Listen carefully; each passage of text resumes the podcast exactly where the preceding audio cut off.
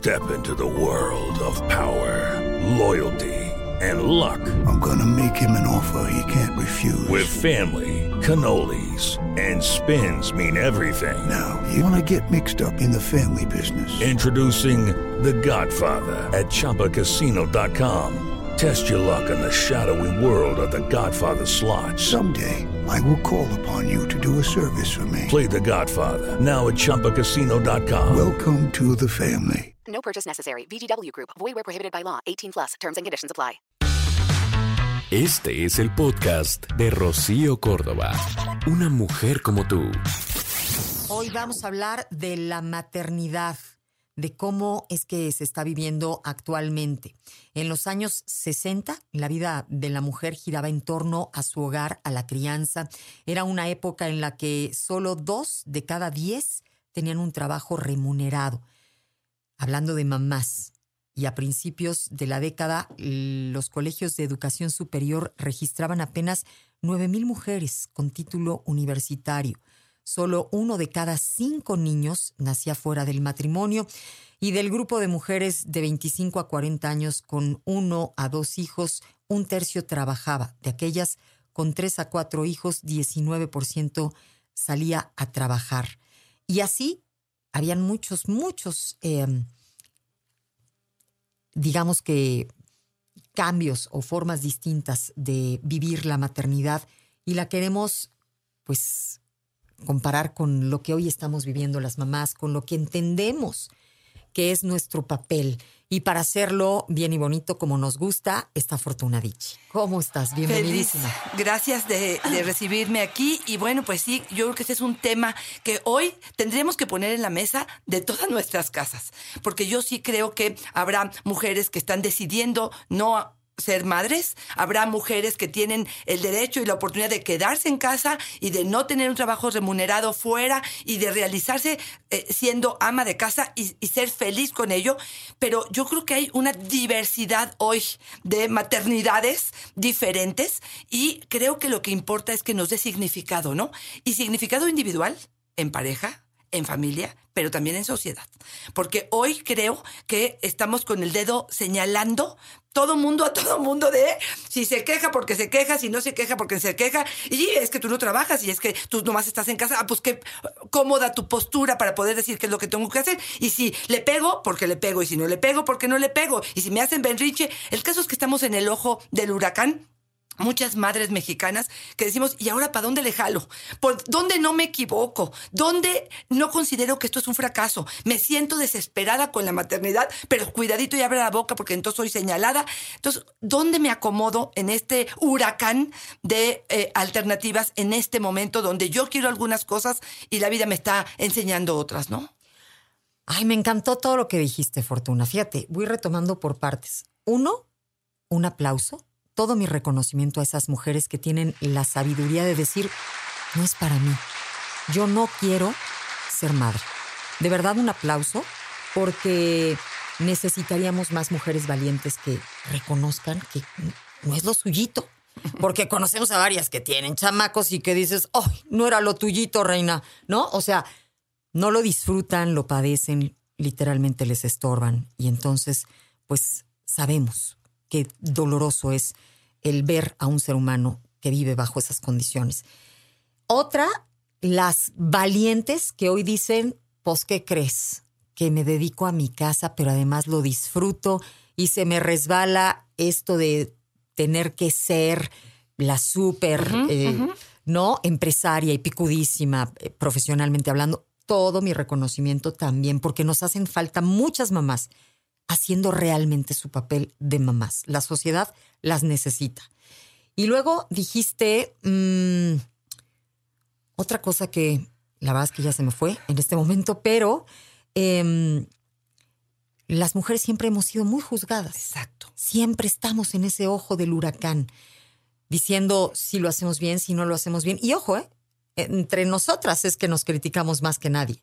Porque no es que los hombres estén criticando a las mujeres, somos nosotras mismas las que nos este, validamos o nos criticamos y sabemos que la grandísima mayoría de nosotras estamos tratando de hacer lo mejor que podemos.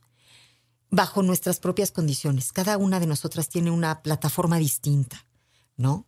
Y es de lo que vamos a estar hablando, mi querida Fortuna Dicci. Sí, yo hoy siento que ustedes madres y eh, eh, quien me esté escuchando en este momento que es mam- mamá, este, la tienen más difícil que yo. Yo siento que incluso con mis cuates, incluso con mi infertilidad, incluso con lo que tuve que eh, eh, Lidiar. lidiar, hoy la tienen más difícil porque hoy hay mucho más exigencia. Yo no sé tú, Rocío, pero cuando empezamos a trabajar nosotras hace 20 o 30 años, todavía éramos de las medio pioneras, medio, este, y que nos arriesgábamos, pero que teníamos un poquito de ayuda, pero que pero hoy, híjole, entre todas las redes sociales y todas las exigencias, y no nada más, yo, yo no me acuerdo tanta exigencia de mi cuerpo como lo tienen hoy las chavas. Hoy las mujeres además tienen que tener un cuerpo perfecto y el colecho, dormir al niño en la cama hasta los 3, 4 años y yo digo, espérame, ¿a qué horas pasa la intimidad, no? Y, y estos, pa- o sea, sí creo que hoy la tienen más difícil. Y por eso mismo el tema del día de hoy es tan importante. Y hablarlo, tocarlo en familia, para poder tomar posturas y poder saber qué quiero, dónde pido ayuda, si esto es algo que voy a hacer sola. O cómo te sumas a esto, tú mi pareja, pero en serio, no nada más con que, ay, te ayudo a cambiarle el pañal, te ayudo y le doy la botella en la noche una vez a la semana. No, espérame tantito, este es un proyecto de pareja, ¿no? Que Así eso es. creo que sí cambió. Eso está cambiando. Sí. Y creo que para, para bien, ¿no? En algunos sentidos. ¿Sabes? Uno de los problemas enormes es esta cascada de información. Hay tantas formas de informarnos que sabes qué leía el otro día? Que estamos dejando de creer en nuestro instinto maternal. O sea, lo ponemos en duda ante tanta información. Porque, a ver, la naturaleza es tan perfecta que tenemos este instinto que nos dice, no, el niño tiene algo. Y te puede decir el pediatra, no, hombre, no tiene nada. Y tú como madre dices, esto no es normal. Claro que tiene algo. Y luego le callas la boquita hasta el mismo especialista, pediatra, ¿no? Don Picudo, que estudió no sé cuántos años. ¿Por qué? Porque ese instinto te lo da la naturaleza, esa conexión con tu hijo. ¿Qué tan difícil es el papel de ser mamá? Dificilísimo. Porque, pues de entrada, Fortuna, arrancas todo aquello como en este romanticismo de la idea, ¿no? O sea, muchas mujeres ya más grandes dicen, no, bueno, si la historia fuera de atrás para adelante, yo quiero ver cuántas de verdad se atreverían a ser madres, una vez sabiendo el reto tan grande que implica. Nos vamos como el borras, estamos chavitas, estamos enamoradas. La idea de un bebé es siempre tierna, pero divina, pero rosa. Se nos olvida que el chamaco crece, que el amor se desgasta, que sacamos nuestro verdadero yo ahí en la casa y en el matrimonio y la cosa se va complicando muchísimo, Fortuna. Y sí, yo creo que de pronto a las mujeres nos engañaron y de pronto siento que este papel donde eh, trabajo adentro y afuera de casa, crío a mis hijos, pero también tengo una profesión, pero traigo dinero a casa, pero las em, tareas del hogar no se distribuyen. Eh, justo en el corte, Rocío me, me, me, enseñó un video que creo que vale la pena mencionarlo. O sea, estamos hablando de una mujer que te dice, es que desde que empieza el día estoy trabajando para mis hijos, para mi esposo, para la casa, para el quehacer, y me la paso todo el día de esa misma forma y en la noche se despierta el bebé y sigo lactando y sigo haciendo, pero además en el Inter metí todo el trabajo que podía haber hecho. ¿Por qué? Pues porque me es importante, porque me estoy desarrollando, pero también porque quiero apostarle al futuro, porque yo no sé qué pasa en el futuro, si de verdad me voy a quedar sola con estos chamacos y mi pareja, como bien lo decía Rocío, eh, se va a conseguir una eh, mujer más joven y mientras tanto yo me quedé obsoleta con todo lo que tenía de mi profesión y no sé otra cosa que hacer, ¿no? Y estoy amarrada de las manos. ¿Cuántas mujeres sabemos que se quedan en malas relaciones por la maternidad, por que no voy a dejar sin comer a mis chamacos? A ver, pero te voy a decir algo. Tú A ver. dijiste ahorita, nos engañaron. ¿Qué pasaría si después de que ya vimos el engaño, nos movemos de postura y decimos, ya no voy a ser la engañada? Perfecto. ya me di colorcito de cómo funciona la onda, ¿no? Porque la mujer tuvo que dejar la casa y buscar también el trabajar, muy probablemente. ¿Por qué? Pues porque la maltrataban, la engañaban con otra mujer, la dejaban, la abandonaban, ¿no? O sea, todas estas cosas que hoy sabemos que le pueden pasar a la mujer. Y como le pasaron estas cosas, dijo, no, espérame, yo mejor me preparo, yo trabajo, yo no voy a depender de aquí mi compadrito que no sabemos hasta cuándo me va a querer o cómo me va a querer. Y entonces la mujer decidió eh, pues, meter manos a la obra en este sentido. Pero otra cosa que es importante, importantísima, piedra angular, diría yo, es quién es el compadre, con quién te metes, a quién le apuestas tu vida, porque ese es el peso que tiene una pareja, con quien vas a formar una familia. O sea, con quién andas y con el que andas, cómo andas, porque decíamos, a ver, Siempre hemos dicho el hombre irresponsable que abandona, pero somos irresponsables nosotras con ese hombre al, andar con un irresponsable. Nos vuelve irresponsables a nosotras. Si no quieres este, arriesgarte con un irresponsable, trata de que sea decente. Ahora, hay muchos con carita de decentes que nos salen tremendamente irresponsables y hijos. Totalmente de acuerdo. Pero quiero decir, Fortuna, rápido, tenemos que ir cada vez, este, dejando de ser las engañadas. dándonos cuenta de cómo está la cosa y en dónde tenemos y qué tenemos que cambiar para no seguir siendo las víctimas, ¿no? Y poder tener pues una maternidad más, más sana, más bonita, más compartida, más funcional, ¿no? Creo que ahí exactamente ahí donde estás es donde necesitamos hacer este cambio. Creo que estos hombres donde empezamos a salir con ellos y decíamos quién paga el hotel o quién paga el restaurante, espérame tantitito, ¿quieres que de verdad económicamente hagamos esto 50-50? Ok, entonces tú doblas la ropa y yo la meto a la lavadora y yo salgo a trabajar y tú te quedas con el niño durante el día con los niños y tú los recoges y entonces distribuimos y jugamos con los roles de una forma muy distinta de lo que venimos trayendo. No es él el proveedor y entonces tú duplicas tu rol que es el de ser madre y proveedora también del hogar. Es, somos proveedores y vemos de qué manera distribuimos la paternidad y la maternidad responsable en tiempo, en calidad, en educación, y me parece entonces que estamos ahí sí formando una familia y una sociedad donde esté muy bien cimentada y no estas mujeres que se avienten el tirito solas. Exacto, que todo esté mucho más equilibrado. Exacto. A ver, Fortuna, ¿cuántas veces no vemos estos focos rojos, estas alertas que nos gritan de formas distintas, aguas con él?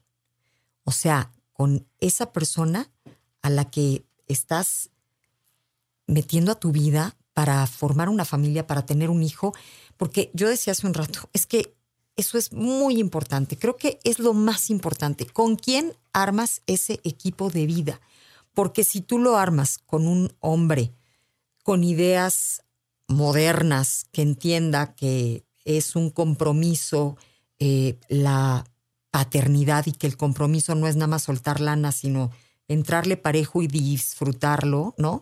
Y que se está casando con una, o se está juntando, como sea, con una mujer que tiene aspiraciones laborales. O sea, te va a apoyar, te va a ayudar, te va... Pero ¿cuántas veces hoy vemos en redes sociales mujeres denunciando al maltratador, al que les quitó su hijo, al que no les permite ver a sus hijos o al que se fue simplemente. Y si hablas con ellas, muchas de ellas reconocen que sí veían parte del problema desde el noviazgo. O sea, para tener una buena maternidad hay que tener un buen papá. Claro. Claro, y fíjate, ahí te escucho y digo, ¿qué pasa con estas mamás que se lanzaron el tirito sola? Estas mamás que se embarazaron y ya sea que él se fue o este hombre no está presente o nunca lo estuvo. Y la importancia, en estos casos y en otros, de las abuelas. O sea, estas abuelas y estas amigas en algunos casos y estas tías en otros casos que ayudan a contener. Esta yo puedo sola y a mí ahora sí que perdón, pero la vida me la pela. Híjole, yo creo, perdón, pero yo creo que es, es eh, una fantasía, es un sueño guajiro. O sea, que- siempre necesitas un. Híjole, yo sí creo, ¿no? Se necesita un equipo justamente para el momento en el que me canse, para el momento en que me fastidie, para el que, momento en el que sea importante poder, eh, eh, no sé, recargarme en los hombros de alguien que tenga una visión distinta, que sean más objetivos, que puedan darme de veras una contención que me permita hacer bien mi maternidad, ¿no? Es que la maternidad se disfruta cuando puedes descansar, cuando puedes eh, seguir viendo a tus amigas, cuando puedes seguir echando cotorreo de vez en cuando. O sea, porque también lo decía Elean, que pues es mucho más joven. Decía, es que hoy las mamás también están hablando de ese down que les da eh, posparto, ¿no? O sea, digo, esto ha pasado muchas veces, la, la depresión posparto eh, no es novedad, pero quiero decir, hoy lo hacen más evidente. El hecho de que de repente ya no sienten ser la misma mujer. No, ya no eres la misma mujer. Exactamente. Pero, pero creo que es parte de lo que es la vida. Es un proceso que va cambiando, es una evolución constante y un cambio. Y de los más drásticos, de ser soltera a después volverte madre. sí se pierde libertad, sí tengo que ver cómo, a dónde acomodo a mi hijo si es que voy a salir, cuando antes ni siquiera era totalmente, era autónoma, era independiente. Hoy, hoy, ahora sí que tengo pegado a mí un bebé, probablemente hasta cinco años, seis años, siete años, pegado, donde mis decisiones sí tienen que ver con él. O sea, Y sería un er- error pretender seguir siendo la misma. Exactamente. O sea, qué, qué necedad, qué, qué arbitrariedad. No, no puedes ser la misma. Exactamente. Y ahí yo creo que gestionar nuestras emociones como mamá para cuando estamos tristes, cuando estamos desesperadas, cuando estamos cansadas, cuando estamos des- eh, como una sensación de em, poca esperanza hacia el futuro. Se vale. Somos seres humanos. No por eso somos menos buenas madres. Y no por eso estamos renunciando a nuestro chamaco. Nada más me estoy cansando tantito. Por eso aumentó de una forma importantísima la solicitud de, de psicólogos en cuanto al tema de maternidad. Esto no me está dando el significado que yo estoy esperando. Tengo que buscarle uno nuevo. Oye, y sabes, a veces para descansar del ser madre, yo voy con mi mamá a ser hija, ¿no? Así, digo, un ratito voy de este lado en donde soy la hija y, y- y de verdad que, no sé, este, te sientes apapachada, a veces escuchada y muchas veces justo las abuelas, esas mamás con una gran experiencia, con cinco palabras te acomodan, te dicen, oye, espérame tantito, y de verdad Sí, sí. te resuelven, te, te dan calma, eh, eh, te ayudan a, a perdonarte, a volver a intentarlo, porque somos duras con nosotras. Cuando de nuestros hijos se trata, híjole. Y es más, ¿sabes qué, Fortuna? Aceptamos pocas voces. Porque tienes tus amiguis, pero las amiguis, amiguis, nos encanta que nos digan, ay, sí, amiga, tienes razón. ¿No? Claro, pero claro. a veces tu mamá te mete un, un sentoncito y te dice, no, mi reina, Pues ah, estás muy equivocada. así es.